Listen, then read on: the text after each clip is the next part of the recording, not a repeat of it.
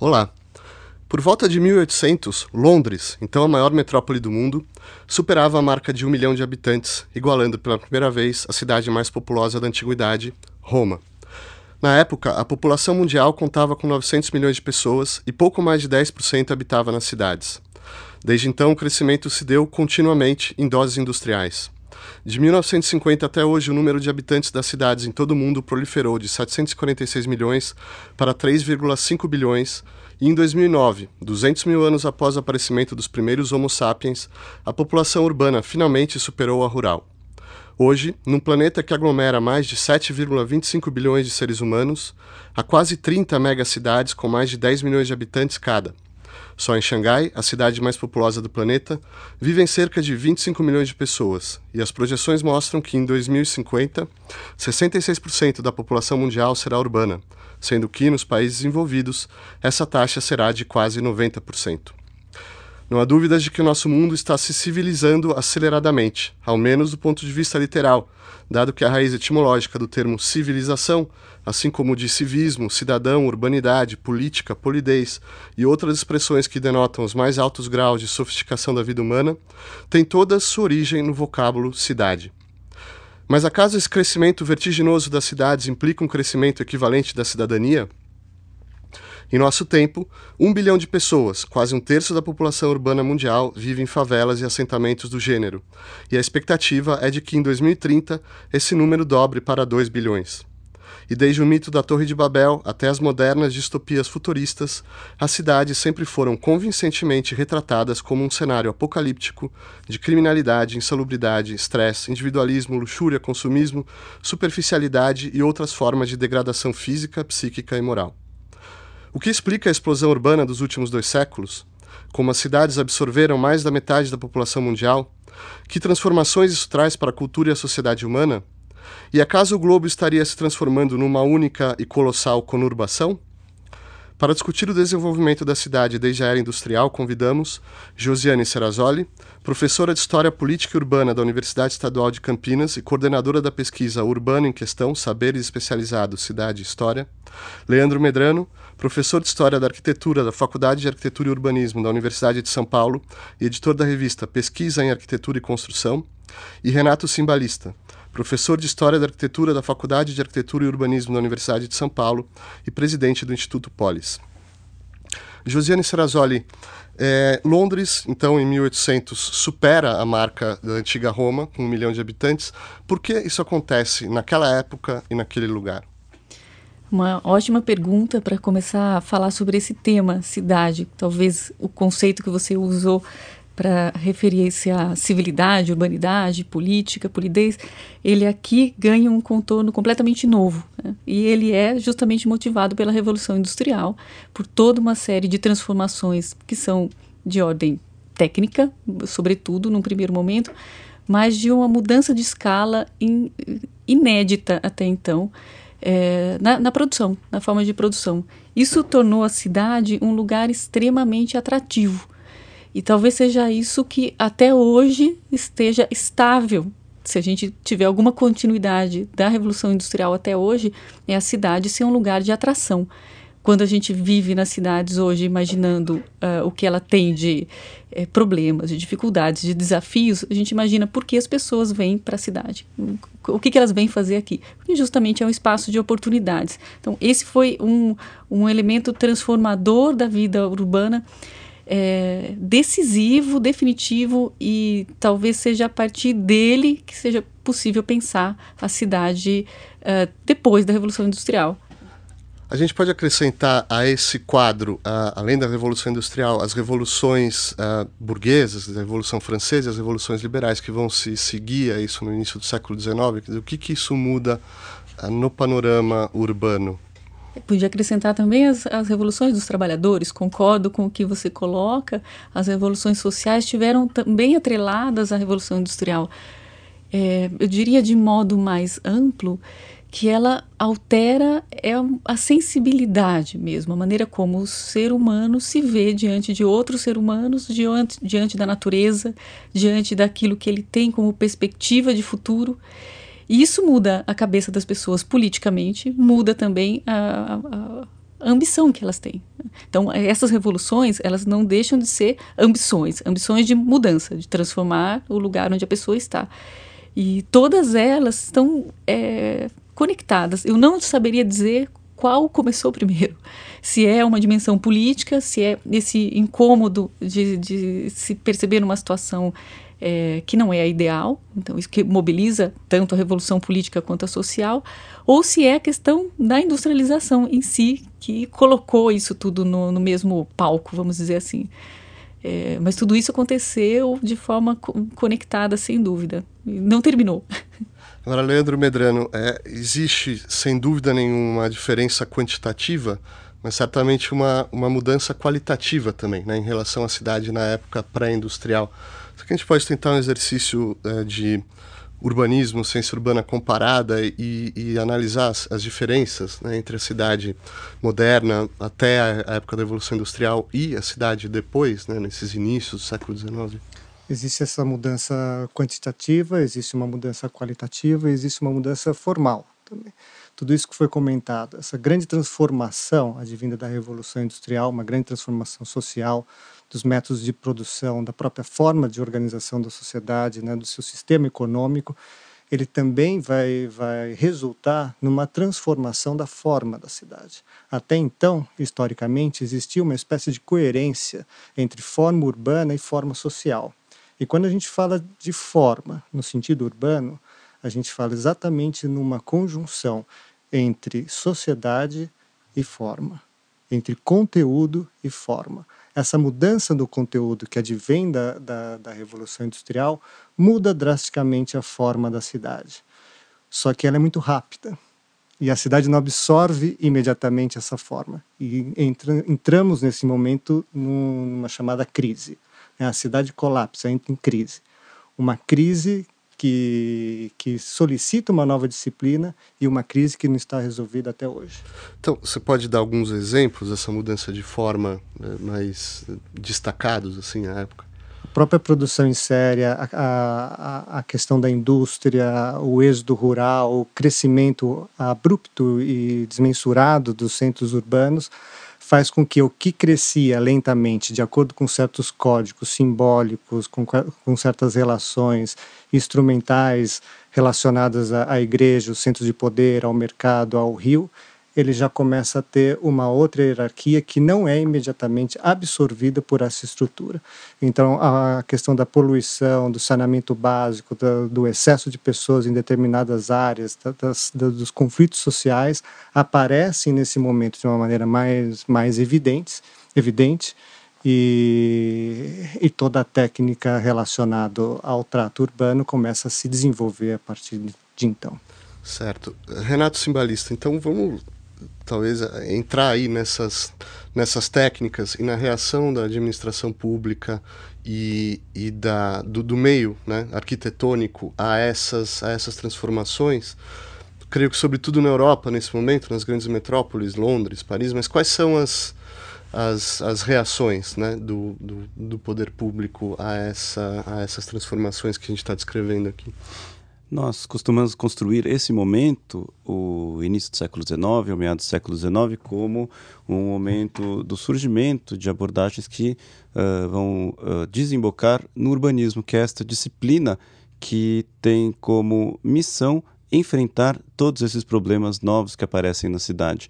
Me parece que é bastante importante a gente entender que o urbanismo ele não uh, se dedica simplesmente a enfrentar algo que não existia antes nas cidades. A ideia de que a miséria ou a pobreza eram algo novo nas cidades no século XIX, ela precisa também ser problematizada.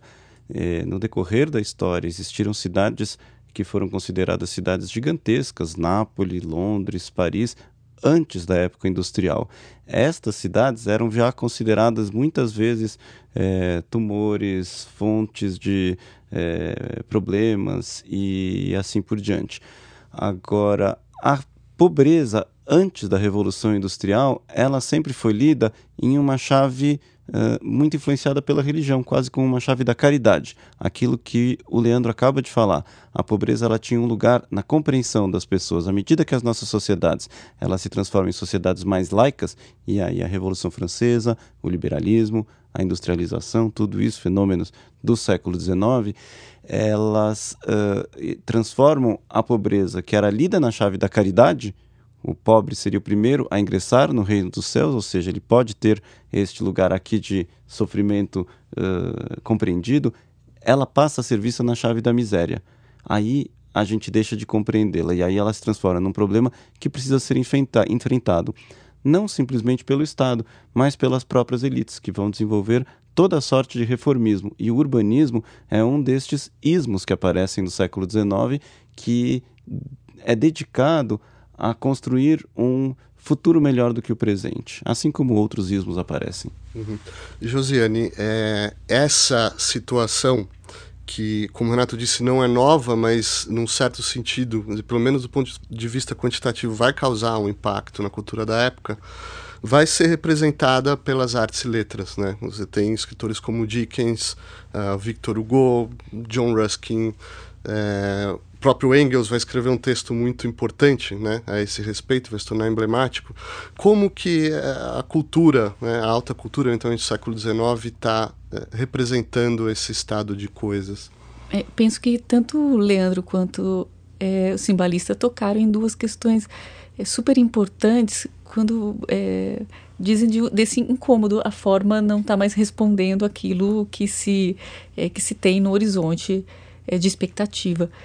E nessa hora é a cultura que resolve o problema. Na, na, hora que você não tem mais a racionalidade capaz de antecipar, prever e planejar aquilo que seria razoável do ponto de vista da racionalidade é, para a vida, é, é a arte que soluciona, a arte que vem com a sua linguagem tentando, de algum modo, dar um vocabulário novo, uma linguagem nova, uma forma diferente para você é, acomodar essa situação. Eu, eu gosto muito das, dos exemplos do, do Dickens ou é, do próprio Zola com, com o Germinal. Não é à toa que é nessa época que se desenvolve uma literatura realista, que hoje, com tudo que a gente sabe sobre as técnicas literárias, a gente sabe que de real ela tinha a base e o resto era construção. Né? Mas ela se passa como real justamente para tentar dar a, a visão mais uh, próxima possível, que pudesse nomear aquele aquele pobre que está morando do seu lado, que não está mais no lugar separado, esperando a filantropia, como é, a caridade ou a filantropia, como, é, como foi mencionado aqui. É, aquele pobre que você precisa que esteja perto da sua indústria. Então, como tratar esse, esse pobre, mantê-lo pobre e mantê-lo ao mesmo tempo parte da sua vida, que é, seria uma visão indesejável. Então, um trabalho de pesquisa como o do Germinal, do, do Zola, por exemplo, é, é, incrível quando a gente imagina que ele foi viver nas minas de carvão para poder sentir na pele como era a vida de um mineiro, para poder é, ter vocabulário e instrumental, imagens para construir a sua literatura. E é a partir dessa literatura que se começa a entender de outro modo a cidade. Então, a cultura tem um papel fundamental é, nesse, nesse processo. E assim, não, são muitos escritores que falaram a respeito disso e talvez poderia ser um emblemático pensar no caso do de Baudelaire para Paris e, e, a maneira como Walter Benjamin tratou é, da poesia dele, problematizar uma poesia como a passante.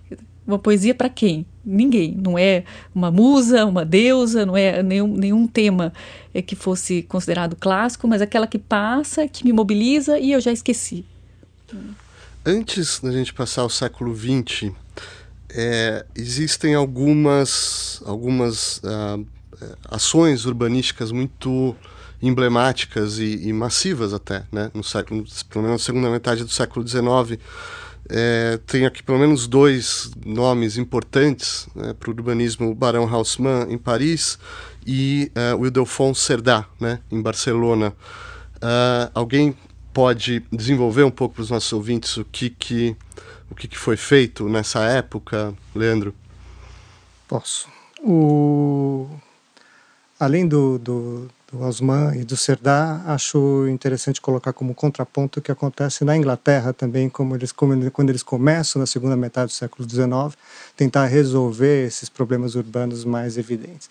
Olhando com uma certa distância, né, Londres, e Paris, os dois grandes exemplos europeus desse período da industrialização, é notório uma diferença gritante na sua forma de cidade, antes e hoje.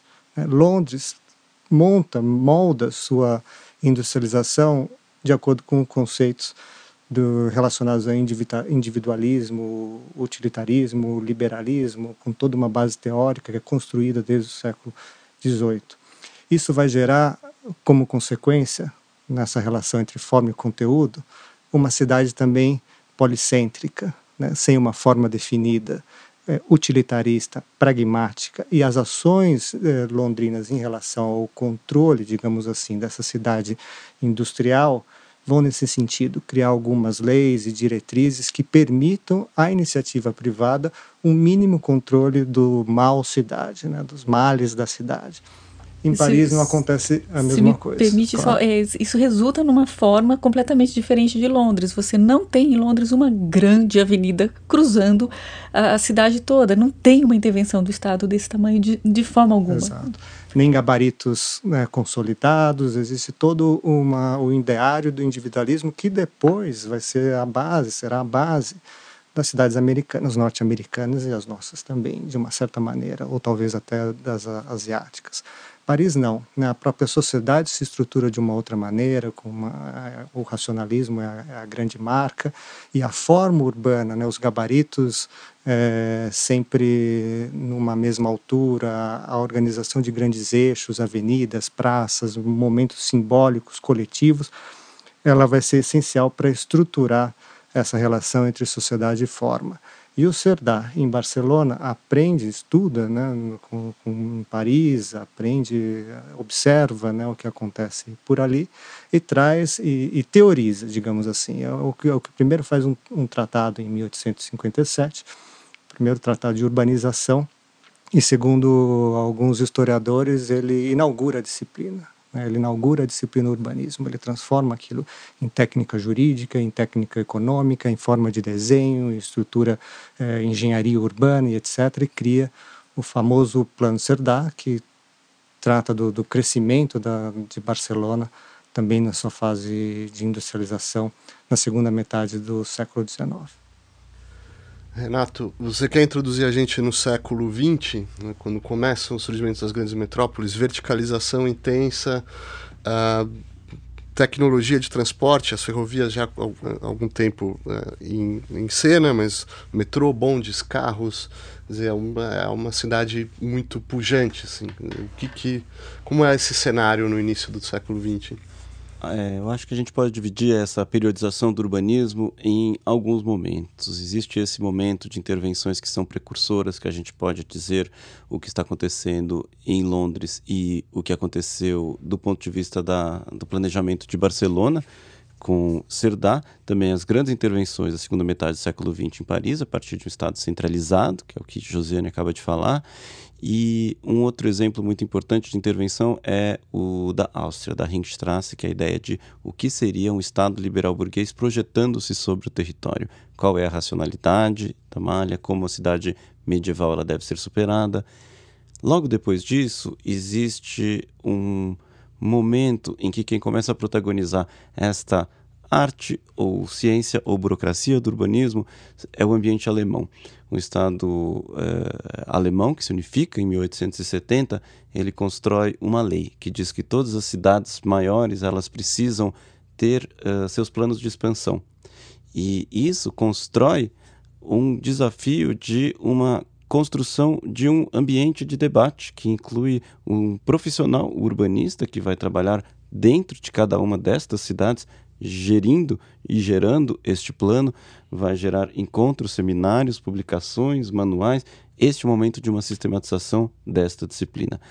Já na passagem do século XIX para o século XX, existe um conjunto de transformações de caráter técnico, que muitas vezes é descrito como a segunda revolução industrial, que muda completamente o objeto cidade. Se é, no meio do século XIX ele já tinha crescido com inovações como a energia elétrica, o automóvel, eh, o início dos transportes coletivos em massa, como as redes de metrô, que acontece também no final do século XIX, essa cidade ela passa por um segundo momento de uma expansão gigantesca. e um momento de é, você disse falou dessa dessa dessa troca dessa cultura é, urbanística né? Um momento também onde, onde, se pensa muito a cidade. Tem muitos autores teorizando sobre a cidade né? O próprio Max Weber uh, George Simmel Durkheim etc e tal. O que que o que que essas pessoas estão falando de um modo geral é, sobre sobre a cidade sobre as perspectivas né para a cidade?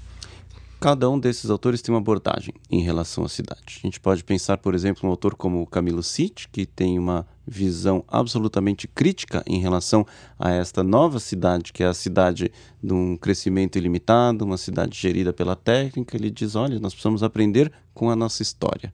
Nós precisamos olhar aquilo que as cidades têm de bom, de bem construído, de agradável para construir uma ciência que é também uma arte de construção de cidades. Uma abordagem aí mais conservadora, digamos assim, e existem outras abordagens. Existem abordagens mais radicalmente reformistas, como por exemplo a da Ebenezer Howard, que diz: "Olha, a nossa situação fundiária, ela é o grande problema. O quantidade de riqueza que está depositada uh, na uh, ciranda do mercado imobiliário, ela está fazendo as nossas cidades serem cidades miseráveis. Nós precisamos construir uma maneira de construir propriedades coletivas, propriedades comunitárias, estratégias regionais de descentralização. É uma crítica por este lado. E tem também as abordagens revolucionárias. Então, a abordagem de Marx e de Engels, eles dizem: a nossa cidade ela é estruturalmente errada, ela padece de um vício de origem, que é a contradição, que é a contradição desenhada naquele momento entre aqueles que só têm o seu trabalho e aqueles que detêm os meios e os modos de produção. É outro, outra abordagem. Então, cada autor ele vai construir uma visão que passa de um otimismo moderado para visões aí bastante pessimistas em relação à cidade. E as primeiras décadas do século XX, Leandro, também marcam é, um novo modo de pensar arquitetura e urbanismo, por consequência, chamado modernismo, né, em arquitetura. Exato. É, quais, são os, quais são as propostas, em linhas gerais, que esses autores estão estão oferecendo para a solução? Essa, essa, certo, essa experiência nova né, de cidade, de, de técnicas produtivas, de sistemas de produção, obviamente vai, vai ter como decorrência uma mudança geral em, em todos os elementos que exerçam uma interface prático-sensível com a sociedade. Os objetos, né? a, a, arquitetura e a arquitetura das cidades, a própria cidade. Né. Isso dentro de um conjunto, né, junto também com, com a questão da cultura, a literatura, as artes, etc., moldam esse programa, esse, esse, esse tema, né, essa, esse movimento né, que a gente chama hoje de movimento moderno, de, de, de modernismo, que em relação às cidades tentam estruturar a cidade mais ou menos de acordo com a lógica da produção industrial mesmo que algumas escolas, como a Bauhaus, na Alemanha, né, que chega tardiamente à industrialização, mas ela pensa a industrialização, né, da mesma forma que ela pensa o objeto a partir da, da produção industrial, a sua estética a partir da produção industrial, alguns autores, alguns eh, urbanistas e arquitetos também vão pensar uma maneira de fazer cidade diferente da cidade construída historicamente. Fazer a cidade a partir das suas, da, de uma possibilidade de uma organização é, literalmente ou absolutamente é, racional. Seus sistemas de circulação, seus sistemas de trocas, suas relações comerciais, é, a hierarquia de poder, e tudo isso pensado de acordo com uma nova forma que seria uma forma idealizada como cidade moderna. E eu, eu gostaria de propor aqui, talvez, né, para todos vocês, a gente pode fazer alguma troca aqui, mas de olhar para o mundo nesse período entre guerras e comparar um pouco as soluções e formas. Quer dizer, você tem de um lado regimes totalitários estabelecendo a Itália fascista, a Alemanha nazista, a União Soviética. Do outro lado, você tem o, o mundo chamado mundo capitalista, liderado pelos Estados Unidos, com propostas bem diferentes, um processo de suburbanização, né, bastante, bastante marcado Olhando para esse mapa mundi, Josiane, como é que a gente, o que, que a gente encontra essas grandes manchas é, urbanas? Né? Quais são as grandes linhas que estão se seguindo nesse período entre guerras? É, eu acho muito interessante um período de muitas dúvidas. E quando nós olhamos historicamente, tentando explicar, historicamente, a história tem essa tentação de explicar o inexplicável, é, dá a impressão que uh, as pessoas sabiam o próximo passo. Né? E era um mundo aberto. Na década de 20, eu fico aqui me lembrando, por exemplo, dos congressos pan-americanos de arquitetos, que aconteceram desde 1920 no continente americano. Até hoje acontecem, mas com uma outra proposta. Eles queriam discutir o que, que era a cidade América, na América, continente americano, continente todo, de norte a sul. É, e uma das propostas que eles discutiram nos primeiros congressos era se era necessário e é, ou era pertinente existir arranha-céu. E único, os únicos representantes que podiam opinar a respeito eram os americanos, que já tinham seus arranha-céus em, é, em Nova York. Nenhum dos outros poderia opinar a respeito, mas era uma dúvida se isso era uma forma é, viável de se amontoar pessoas nas cidades. É, então, é só um exemplo para pensar como havia muita dúvida, não havia certezas. E à medida que as, essas dúvidas foram sendo instrumentalizadas por convicções de, um, de uma racionalidade que o, o modernismo é, deu a forma final para ela, né? realmente como é que como é que se constrói, qual é a técnica mais precisa, como é que você delimita é, o alcance de uma cidade, isso é, foi, foi transformado em, em números exatos. Nesse momento, coincidentemente, valeria a pena até entender até que ponto é coincidentemente, é, essa, há, há uma, um, um, caminho político levando também para convicções políticas. E eles se encontram. É, é, um, não é um assunto fácil de tratar, porque você trata da especialização de um campo de conhecimento, ao mesmo tempo que você trata de autoritarismos e totalitarismos. Então, quando a força política se encontra com a receita técnica, é, é realmente muito arriscado. Então, eu, eu, eu torço para o caos, para que isso, isso não, se, não volte a, a ser é, parte da nossa história. Renato.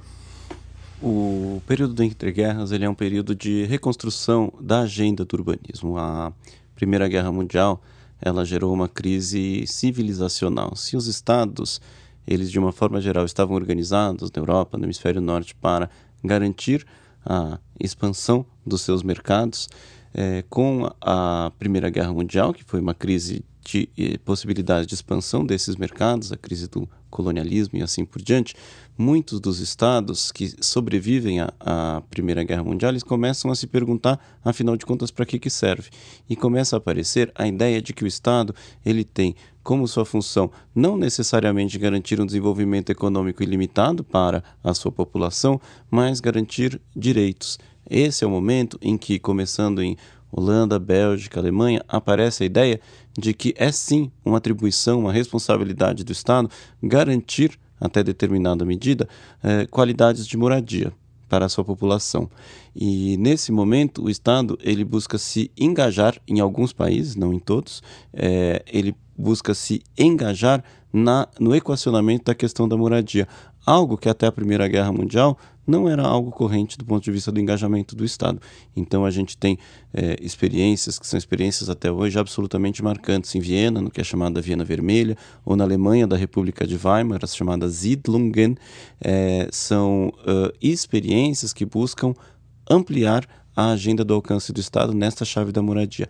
É sim atribuição do poder público, ou seja, do urbanismo, garantir condições mínimas de habitabilidade essa, essa agenda da moradia, Leandro, vai se tornar mais premente ainda na medida em que, na metade do século XX, você tem uma explosão né, urbana nos, nos países chamados de terceiro mundo, né, em desenvolvimento. Se a ideia das grandes metrópoles ainda estava associada até esse momento aos países chamados desenvolvidos, agora você tem é, na América do Sul, aqui mesmo, né, na, na na Ásia, grandes cidades se desenvolvendo, como que, assim, em linhas gerais, sempre uma generalização, mas como que isso, como que como está sendo esse desenvolvimento nas, no, no, nos países em desenvolvimento, desenvolvimento urbano? O, o tema da, das moradias, né, em grande escala principalmente, pode ser considerado o grande tema urbano ou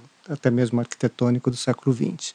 Esse é um problema novo para a disciplina, não se pensava tecnicamente ou conceitualmente ou formalmente a questão da moradia e passa a ser pensado numa escala institucional, digamos. Né?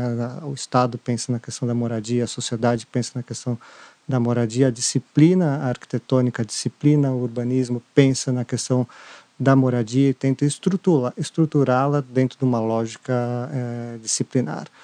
Isso ocorre bem ou mal durante toda a primeira parte do século, muito eh, com uma relegação muito direta com o movimento moderno e com a ideia de um, de, um, de um novo homem racional, de uma cidade racional, que poderia utilizar desses instrumentos que vêm da indústria, os instrumentos diretamente relacionados à razão, para a produção em série de moradia para as grandes massas. Parecia muito lógico, né? como eu consigo produzir muito rapidamente um objeto pelos sistemas industriais, separação do trabalho, máquinas, etc., eu poderia também produzir habitação em grande escala para a população que vem do campo, para a população que cresce na cidade e, sobretudo, para a população operária. Né?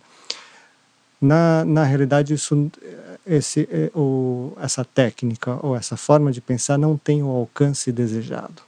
E na segunda metade do século XX, muito em função também do, dos, do, do, resultado desse pensamento racional do ponto de vista das estruturas sociais, do pensamento político e do limite que ele, que ele demonstrou na, nas guerras, né, no seu limite intelectual, que foi que pode ser simbolizado muito claramente pelas duas grandes guerras mundiais, essa forma de, de se pensar começa a se, a se dissolver e se readaptar de acordo com novos códigos de cidade né, que pensam e que tratam né, nos, dos seus modelos na sua essência. Eu poderia dizer que existe talvez uma volta, uma busca de uma essência do que, que seria essa cidade, esse lugar onde as pessoas se encontram, esse, lugar onde as pessoas trocam, esse, esse lugar onde existe a convergência de, de, de, classes sociais, etc., que nesse plano estigmatizado, racionalizado, etc., estruturado de organização territorial, né, idealizado talvez pelo movimento moderno, ela não estava ocorrendo naquele momento. Fora do Brasil sobretudo na América Latina, nos seus grandes planos de construção habitacional. É, antes de seguir em frente, acho que talvez valha a pena, Renato, ver esse apogeu da, do, da, da, concepção modernista né, em cidades que saíram completamente da prancheta, como Chandigarh, mas sobretudo Brasília, né, o nosso caso aqui no Brasil mesmo. Quer dizer, se a gente tentar definir aí quais foram os, os sucessos e quais foram os fracassos dessas, dessas tentativas uh, modernistas em urbanismo, assim, pegando talvez o caso de Brasília em especial, né? O que, que a gente, 50, mais de 50 anos depois, a gente vê hoje desse, desse projeto? O final da Segunda Guerra Mundial, ele trouxe desafios específicos. As cidades, elas haviam sido bombardeadas por ar, o que significa que nas áreas centrais das cidades das maiores, de muitas das maiores cidades, existiam é, grandes é, buracos resultantes de bombardeio. A Varsóvia foi praticamente toda destruída, todas as cidades alemãs passaram por grandes destruições, Londres, cidades na Holanda, cidades na Bélgica foram destruídas. É, e, e, neste momento o receituário modernista ele já tinha uma resposta constituída.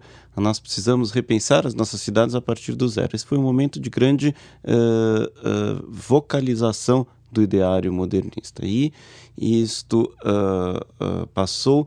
Nós precisamos passar por uma geração de experimentações em todos os lados do, do Atlântico, porque no caso dos Estados Unidos aconteceram procedimentos específicos, as cidades não foram bombardeadas, mas elas passaram por projetos de chamado redesenvolvimento, redevelopment, que era a ideia de você pegar áreas centrais bastante estigmatizadas, muitas delas ocupadas por populações imigrantes ou negras, e fazer uma tábula rasa e reconstruí-las a partir da ideia da torre no parque. Nós precisamos de uma geração destes empreendimentos uh, para que a gente pudesse fazer uh, uma crítica a respeito delas. Brasília, que é pensada em 1955, ela constitui uma oportunidade de construir uma cidade, uma grande capital, do zero, no meio do Planalto Central do Brasil, em um momento em que a gente estava passando por uma exp experiência de plena implementação desses projetos modernistas. E ela é resultado dessa conjunção única de, uh, de forças, de correlações de forças. Certo. falando do pós-guerra, né? É, o mundo na Guerra Fria, o mundo urbano, que é o nosso caso aqui, mas se a gente fosse pegar, Josiane, talvez um caso emblemático, o caso de Berlim, né, que é uma cidade que foi rachada no meio, né, sofreu um processo esquizofrênico, hoje está é, se reunindo de novo. Se a gente fosse pegar esse caso, assim, quer dizer, o que que como foi, é, como, como a, a, cultura berlinense, como a sociedade viveu essa separação e depois vive essa, essa reunião de uma cidade. É, Berlim, acho que é uma, uma fonte inesgotável para N estudos a respeito do que foi a cidade no século XX. E, e acho, acho que temos ali ideologicamente uma cidade partida ao meio, não era só dividida por um, por um muro, não era apenas um muro de segurança, mas era, era uma barreira ideológica na qual se tentava demarcar claramente dois espaços totalmente diferentes, é, cada um tentando provar a eficiência da sua ideologia.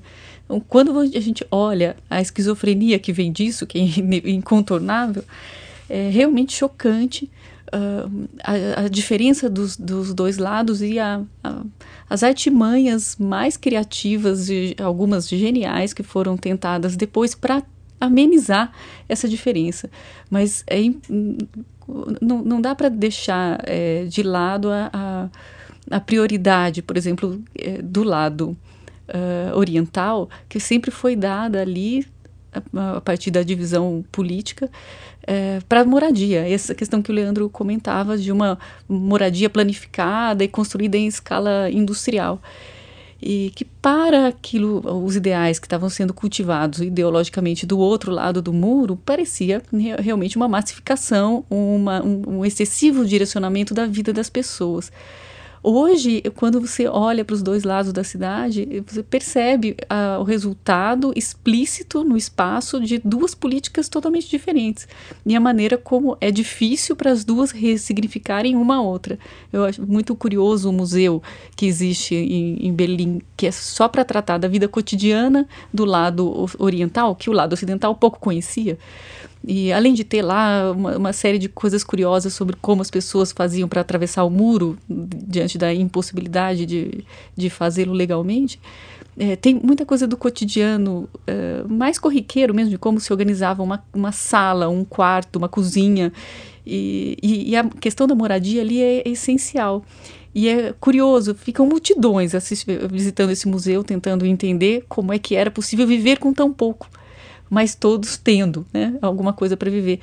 E, e, virou paradigmático e talvez um dos elementos para se é, olhar criticamente para a forma como política, ideologia e soluções arquitetônicas e urbanísticas é, perigosamente podem andar juntas. Quer dizer, não dá aqui para julgar é, qual lado do muro fez o melhor trabalho. Né? Do, outro, do outro lado, a gente se sente como é, numa, no, aqui no, no, Ocidente, de onde nós falamos, é, se sente mais, vamos dizer, em casa, porque a gente reconhece os signos de poder, a gente reconhece exatamente onde está o bairro mais é, valorizado, onde é que está o bairro mais interessante, onde está o bairro mais curioso. Do outro lado, é, não, não está dado, a gente tem que aprender a ler aquela cidade. Mas não dá para você dizer de pronto quem fez o melhor trabalho dá para saber onde teve mais dinheiro. isso, isso dá.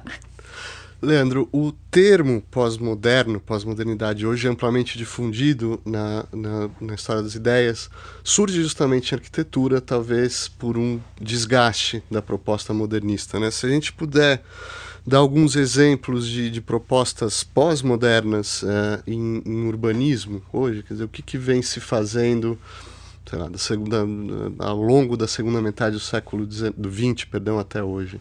É, essa angústia que, que foi muito bem relatada, que, que, que ocorre principalmente a partir da, da Segunda Guerra Mundial, gera, obviamente, angústias relacionadas ao próprio, à própria forma de pensar a cidade, a própria forma de se pensar o conhecimento e a cultura como um todo. E a pós-modernidade acaba por ser uma espécie de, de uma das linhas da pós-modernidade de reação né, a própria modernidade. A pós-modernidade tem essa dupla ou várias, ela tem várias leituras, né? Ela tem, ela se manifesta como oposição ao moderno, por isso que é pós-moderno e se manifesta também como uma coisa nova, como uma espécie de superação a essa etapa. e tenta, nesse momento, eh, de alguma forma, incorporar certos traços históricos que foram sublimados pela modernidade, no, no, ponto de vista da cultura urbana, a própria questão dos tecidos, das áreas centrais, das pré-existências, que, num ponto de vista do pensamento radical da modernidade, ele deveria, deveria de fato ser é, destruído. Né? O pensamento radical da modernidade pensava na destruição das cidades históricas, né? do ponto de vista, inclusive, poético e real. Teve arquitetos e planejadores que, que fizeram essa proposta, no sentido de mostrar que o homem, o novo homem, poderia superar o seu passado, estaria naquele momento superando o seu passado, e essa superação teria que ser uma superação do espírito e também da forma, então não tinha sentido aquela cidade histórica.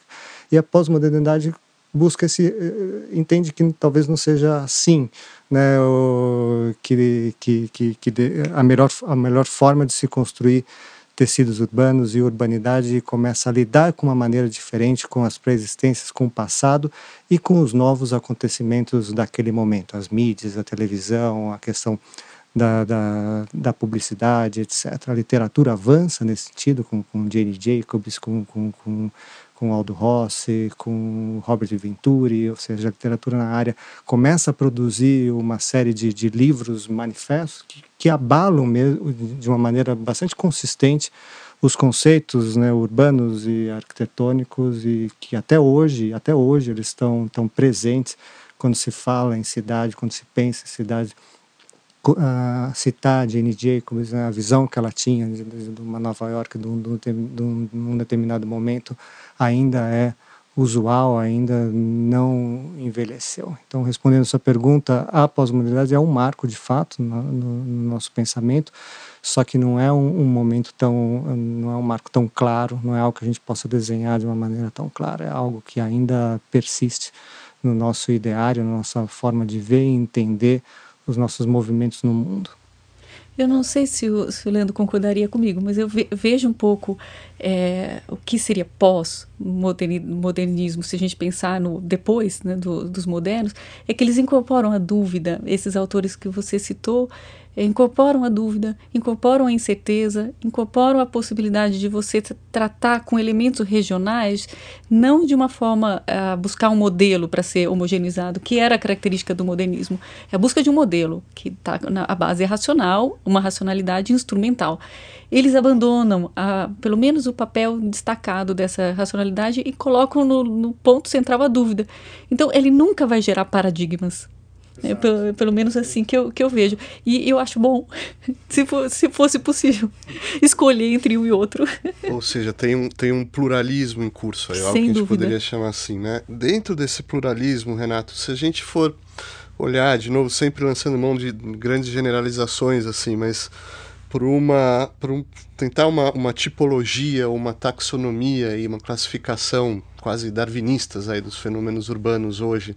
Quais são os, os grandes uh, não diria modelos agora, depois disso que, que foi falado, mas que, quais são as, as grandes formas né, urbanas que a gente encontra distribuídas hoje né, no globo? Alguns exemplos, talvez.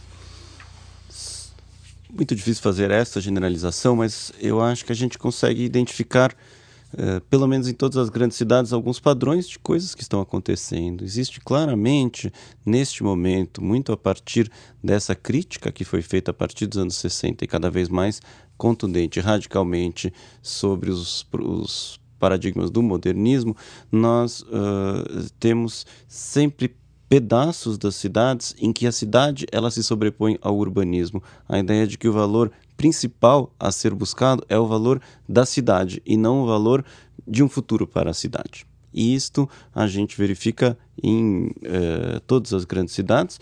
A ideia de que, por exemplo, um tecido urbano bem fechadinho, com ruas, com corredores, com fachadas, é uma cidade densa, de usos mistos, em que você pode fazer uma quantidade grande de percursos é, a pé ou em que o transporte coletivo e, e os deslocamentos menores eles prevalecem, uh, a ideia das ciclovias, tem aí um, sempre pedaços das cidades onde isto vem uh, acontecendo. E isso, de uma forma geral, e a gente vê, está atingindo o senso comum. Uma cidade bacana é uma cidade como esta, que a Jane Jacobs estava defendendo no final dos anos 50, começo dos anos 60. Mas nós temos desafios, as cidades elas continuam se suburbanizando. Entre outras, porque esta cidade, que é legal, que é bacana, que tem cafés, restaurantes, livrarias, ela se efetiva em pedaços pequenos das nossas cidades, que estão ficando pedaços cada vez mais caros. E muita gente não cabe dentro desses pedacinhos de cidade que a gente foi, conseguiu construir. E não é uma questão Uh, nossa, que aqui em São Paulo uh, nós conseguimos construir cidade. Em todas as grandes cidades do mundo, os pedaços da cidade, onde esta cidade de uso misto, bacana, a lá Greenwich Village de Jane Jacobs efetiva, eles estão se transformando em pedaços caros e exclusivos, nesse processo que a gente chama de gentrificação. 50, 60, 70% das cidades elas continuam se produzindo da forma como as pessoas podem pagar pelas cidades, que nos casos dos Estados Unidos se traduz é, em subúrbios, aqui no nosso caso ela se traduz em periferias e eu vejo as dualizações elas são sempre muito complicadas, mas é, eu acho que essa dualidade ela é o nosso grande desafio e é um desafio do urbanismo. A gente pode fazer uma rodada final aqui. Eu vou propor para vocês que né, vocês conjecturem um pouco a respeito do, do futuro né, das cidades é, em especial se, se, se vocês puderem em algum momento encaixar nesse, nesse quadro as mudanças de, na, na tecnologia de comunicação, informação, quer dizer, a, a, internet hoje cria espaços virtuais, cria possibilidades de, de interação da sociedade civil, até de, de mobilização, eventualmente para a transformação das cidades é, o que, que a gente, olhando para frente, quais são os, os, caminhos aí que se apontam, quais são os, as esperanças ou eventualmente os temores que se apresentam diante da, da realidade urbana? Josiane. Por vícios de ofício, eu consigo pensar no futuro usando a história. Mas vamos lá. É, ouvindo o Renato falar sobre Brasília, eu estava me, lembrando que Brasília surgiu como uma das respostas, no caso do contexto brasileiro, para se evitar a favela. Hoje você não fala mais em evitar a favela, você incorpora a favela na malha urbana, ela faz parte da vida urbana e você tem que aprender com a favela.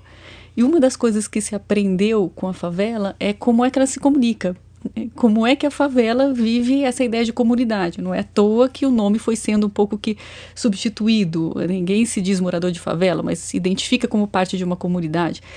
É, começa com rádio, né, é, que é uma ferramenta poderosíssima. Aqui estamos nós diante do, do, do rádio. Uh, e, e, ela vai ter continuidade também com as redes sociais. Então, é, para pensar nesse, nesse futuro, então eu diria é, que é, nós não temos ainda certo que, é, que lugar essa tecnologia vai ocupar e que impacto de fato ela vai trazer nas cidades. A meu ver, isso ainda está muito, muito em aberto, mas ela abriu um potencial de contato que uh, talvez o urbanismo tenha nos tirado de algum modo, quando nos tirou o lugar de convívio da praça por exemplo, e sendo muito, né, exagerando muito nas caricaturas aqui, mas é, a, a, praça era um, um lugar, pra, não é à toa que em, em, Brasília você não tem uma praça propriamente dita, tem uma praça monumental, que é o modelo da, da sociedade, da, da cidade modernista. Então, eu tenho a impressão que é, esse, essa comunicação, assim como foi no caso da favela, algo importante, vai nos fazer olhar de outra maneira para esse espaço. Mas tudo muito, muito impreciso aqui. Leandro? Essa questão do avanço das tecnologias da informação e da comunicação, né, as chamadas TICs, foi muito relevante na nossa área no, nos anos 90 e, de fato, alguns autores, alguns urbanistas pensaram, imaginaram que as cidades não seriam mais necessárias. Né? A gente se transformaria, se transportaria para uma espécie de ágora virtual, né, na internet, ponto de encontro, que hoje pode ser né, colocado aí como essas redes sociais, etc., e que a cidade não existiria mais. O que a gente vê recentemente é justamente o contrário. Quanto mais a gente se comunica virtualmente, seja qual for o meio, maior a necessidade dos pontos de encontro e as cidades são cada vez mais relevantes. Né? Quem diz isso não sou só eu, David Harvey, no Rebel Cities 2008, ele atenta isso num, num, livro bem contemporâneo que observa certos movimentos atuais do mundo. Ele coloca que o que, o que existe de, de um grande problema, como grande problema atual, é resolver o problema das cidades nesse sentido histórico, nesse sentido da cidade como ponto de encontro, como ponto de trocas, como diversidade, onde as relações, é, onde o homem se emancipa onde o homem se supera. Foi na cidade que, que, que surgiu a filosofia, foi na, na, cidade que surgiu a ciência, foi na cidade que surgiu a própria cidade, a consciência de cidade, todas as disciplinas. Então, os problemas da cidade provavelmente serão resolvidos na cidade também. E pela análise pela, das circunstâncias que, elas, que, ela, que, ela, que ela nos oferece. Então, no momento atual, é um momento de, de, de, de uma espécie de comunhão né, ou, ou de parceria com esses instrumentos tecnológicos. Alguns autores falam de open source city, né, tentando entender para cidades ou transportar para cidades os mesmos, os mesmos mecanismos de, de, de, compreensão, gerenciamento e organização de ideias que são utilizados por alguns dos grandes softwares famosos e, e amplos do, do mundo inteiro. Então, é um momento novo, é um momento de transformação. No mundo inteiro não tem solução, não existe uma solução única para cidades, talvez não existam mais e nem as parciais são totalmente absorvidas, mas eu, eu vejo que estamos num momento onde esse é um ponto em evidência. Todas as áreas, não só as mais, as mais diretamente relacionadas com a cidade, pensam questões é, relacionadas à cidade, ao meio urbano, etc., como algo essencial para a gente conseguir continuar se desenvolvendo no mundo hoje, né, onde mais a metade da população vive em ambientes urbanos, mas do ponto de vista da, do, do, do, do sentimento, do, do cotidiano, pode-se dizer hoje no mundo 100% urbano. 100% né? do mundo tem uma relação com a cidade. a cidade causa algum tipo de interferência. Não existe mais né, um ambiente idílico rural, né, o homem isolado. Isso, isso não, não, é mais possível. Renato. O, é, essa questão do que é de novo, acho que a gente precisa sempre lembrar que o urbanismo ele se faz por adição. A gente nunca supera integralmente as pautas históricas, ou seja, o urbanismo e as nossas cidades, elas vão continuar precisando de investimentos em saneamento, tráfego, transporte coletivo, habitação, parques, patrimônio histórico. Estou aqui tentando percorrer a agenda do século XX. Mas uh, uh, se eu pudesse dizer uma característica que nós vamos precisar enfrentar, que nós já estamos enfrentando, inclusive com um conjunto de respostas nos últimos muito poucos anos, eu vejo uma radical redução da escala do urbanismo. Uma redução da escala que se faz tanto em termos espaciais, pensando que hoje em dia uma vaga de estacionamento pode se transformar em um desafio do urbanismo, o que você fazer com elas, chamadas parklets e assim por diante. Eu vejo como os jovens hoje em dia eles ocupam o espaço urbano, eles não demandam mais grandes parques, grandes praças, eles demandam às vezes espaços que são inacabados. No caso aqui da cidade de São Paulo, o Minhocão é um desafio perfeito. Com as redes sociais, mais até do que a internet, as redes sociais criou-se quase como uma nova plataforma de interação online em que você pode combinar em meia hora alguma coisa que você vai fazer lá no Minhocão. Eu vejo os jovens o tempo inteiro, quero comemorar meu aniversário com um churrasco no Minhocão. Ah, tá bom, eu levo a churrasqueira, eu levo a carne, eu levo a linguiça, eu levo a verdura, porque eu não como carne, eu levo carvão, e aí é combinado, eles vão lá e se encontram. E num pedacinho de cidade, uma cidade que nem precisa necessariamente estar bem acabada, porque este último uh, acabamento uh, é aquilo que interessa para esse tipo de ocupação na cidade. E é uma radical redução da escala da temporalidade também. A ideia de que nós precisamos dar resposta a demandas transitórias e efêmeras, que são as demandas do espaço, que deve fazer sentido enquanto ele está sendo ocupado, é algo que precisa entrar na nossa agenda com mais seriedade. Hoje em dia ela está entrando como um elemento de arte ou de ativismo, e do meu ponto de vista ela deve uh, começar a fazer parte do cerne mesmo da ciência do urbanismo. Senão a gente vai agregar a falta de respostas que o urbanismo deu historicamente, mais uma falta de resposta a uma demanda específica que está acontecendo por produção de cidades e de espaços e que é bastante diferente daquilo que foi feito no decorrer do século XX, que é a ideia de fazer uma cidade que está lá, bonita, pronta, esperando a sua ocupação. Nesse momento existe uma convergência entre a ocupação e a construção e a projeção destas cidades em alguns grupos sociais e que são uh, um pedaço relevante dos que, aqueles que ocupam o espaço público, mas sempre vai ter a demanda por uma praça, por um parque, o idoso, a mãe que está levando lá um carrinho de bebê, que ela não quer ir lá e construir o seu espaço, ela quer que tenha um espaço agradável pronto, esperando para ela ser utilizado. São muitos os desafios. Eu acho que um dos desafios mais importantes da nossa ciência é a gente reconhecer todas as demandas que resultam de todas as temporalidades de expectativas em relação ao que a cidade e o urbanismo deve produzir e que elas não morrem, elas não são substituídas por novas, elas passam por processos de complexificação. Obrigado, Renato Simbalista. Fica esse desafio para os nossos cidadãos que estão ouvindo. Obrigado, Josiane Serrazoli. Obrigado, Leandro Medrano. Até o nosso próximo encontro.